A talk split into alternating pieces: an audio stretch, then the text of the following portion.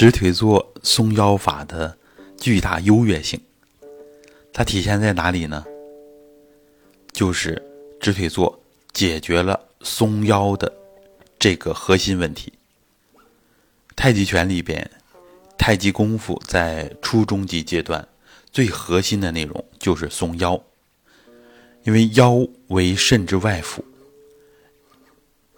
所以把腰练强了，肾就会强起来。腰和肾是一个表里的关系，是一个整体。那么肾当中藏着元阴、元阳，它可以化生元气，助于气海，而运达周身，滋养周身。所以这是我们肾为五脏之本、先天之本，它的理论和实践基础。所以腰好，肾就好。啊，老百姓都爱说这句话，所以我们身体全身的问题都可以通过松腰来解决。腰呢，也是我们运动系统的核心，又是我们元气的核心。这个地方又是我们的先天元气场，所以它非常非常的重要。松腰就可以让我们解决各种元气不足的问题。命门气一不足了，身体各种问题都会出现了。用其他方法很难治本，但是只要把松腰练得有一定的进步，那么身体素质就会上升，最终把腰松开，那么我们整个人的身心健康水平会上升一个量级。所以直腿坐松腰法有这么重要的作用。那么我们体系当中以前有那么多松腰的方法，直腿坐呢？是在总结他们的经验啊和不足这个基础之上啊，包括一点点教训，就是以前忽视了夏天，而我们现在呢，更重要的把夏天练起来。其实说心里话，以前也没有忽视夏天。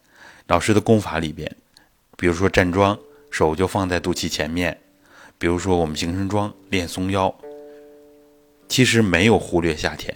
只是呢，老师没有那么强调，而我们大家没有好好练。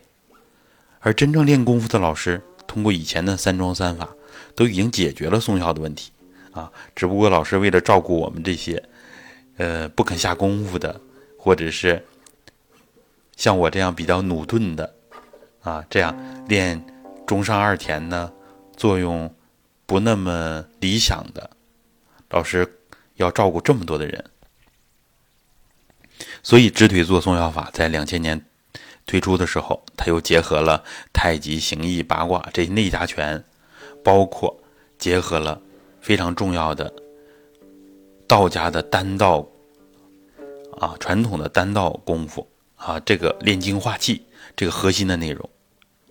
刚刚我们说到了命门，尤其是命门内窍是我们的先天元气场，那么它具有全息的。能量和信息，它的气是具有全息性的，所以把命门内窍的气练足了，甚至把内窍打开了，那么我们人的生命力就会极大的提升。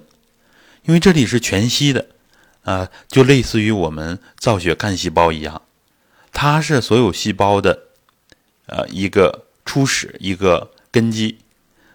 我们需要什么细胞，它就可以产生什么细胞，啊。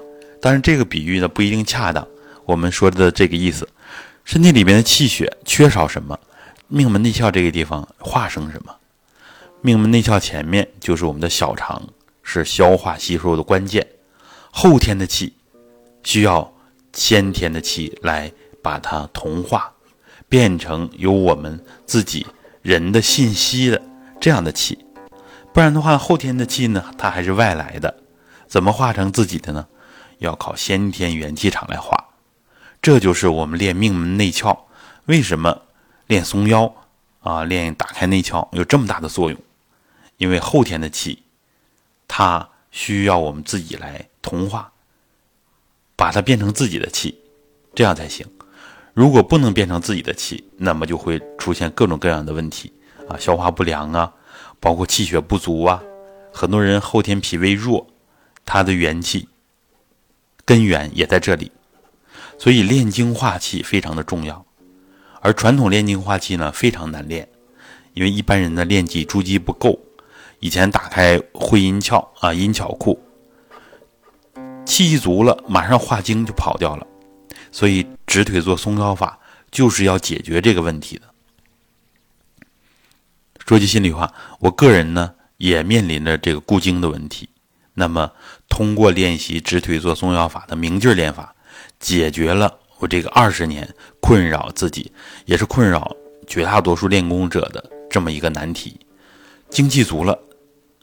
他就化精跑掉了，所以我们要练命门内窍，啊，要练明劲练法，就是要把传统的吸提搓臂啊，这个活子时时候才用的方法，我们把它泛化，把它常态化。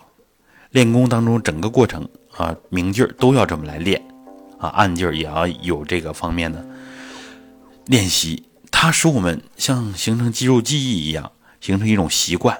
那么，当要化生精气的时候，我们就能够像条件反射一样，因为我们总练总练，已经形成一个习惯了，所以，呃，会阴啊，提会阴的力量就会提升很多啊，意识呢会更清明，而且我们这么反复这么练，它就会把我们的精关提升，而且呢，把我们的元气、精气，把它往下。走的这个习惯，逐渐的变成往上升，升起来，这就是传统里讲的炼精化气。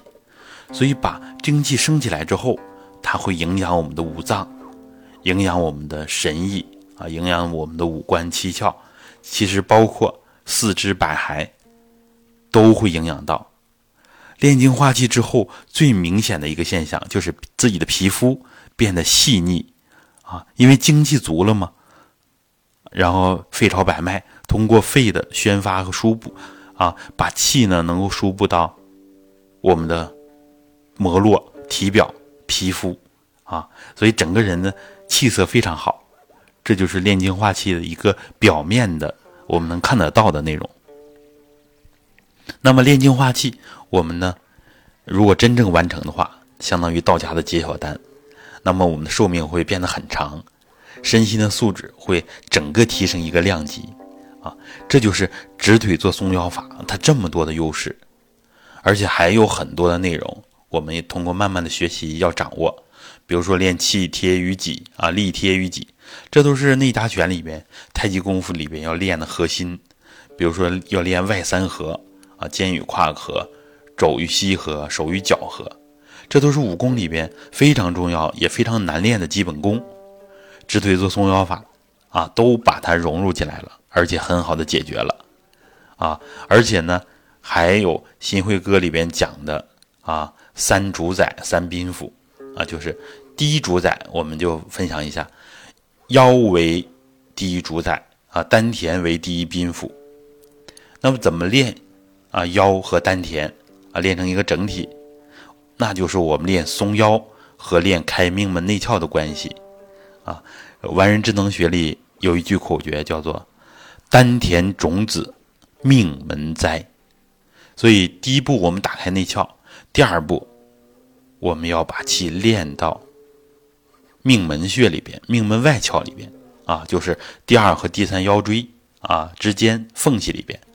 太极拳拳经所讲的“命意源头在腰系”。这都是非常非常重要、非常非常核心的内容。